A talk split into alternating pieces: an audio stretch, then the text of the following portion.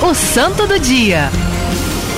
A santa do dia de hoje foi uma mulher, gente, que depois que ela morreu, o corpo dela, depois dos anos, né, que se passaram, o corpo dela todinho se decompôs, mas a mão que ela usava para fazer caridade ficou intacta. O que em nós faz o bem, né? O que em nós precisaria ali permanecer? Ela, né, uma mulher que, por parte da mãe dela, não teve testemunho, não teve motivação, não teve nada para viver a santidade. Mas ela viu um chamado no coração. E respondeu a esse chamado, num primeiro momento, vivendo um matrimônio. Casou-se com um conde, teve filho. O filho dela foi chamado ao sacerdócio, ela ajudou ela deu testemunho ao filho dela, porque às vezes a gente fica assim, ah, minha mãe, eu, eu segui o exemplo da minha mãe, minha mãe foi ruim, meu pai foi ruim, meu pai fez isso, meu pai faz aquilo, minha mãe fez aquilo. Mas nós podemos também, né? Eu sei que existem as consequências, os traumas, as irrealidades, mas qual a escolha que eu faço perante aquilo? Eu também vou seguir escolhendo aquilo que meu pai ou é, minha mãe fez? Ou eu faria a diferença?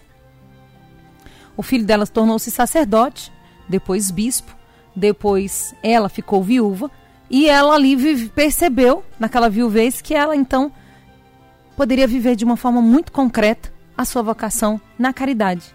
E foi isso que ela fez. Como ela era ali, né? Muito rica.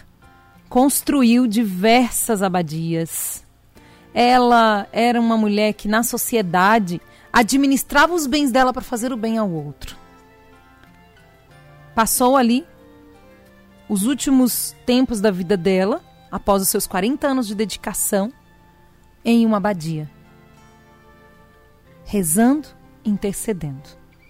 Como eu disse no começo, depois de muito tempo, quando abriram o túmulo dela, encontraram o corpo dela em pó, mas a mão dela que fazia essa, que tinha essa atitude, né? Esse, esse fazer para o outro estava intacta.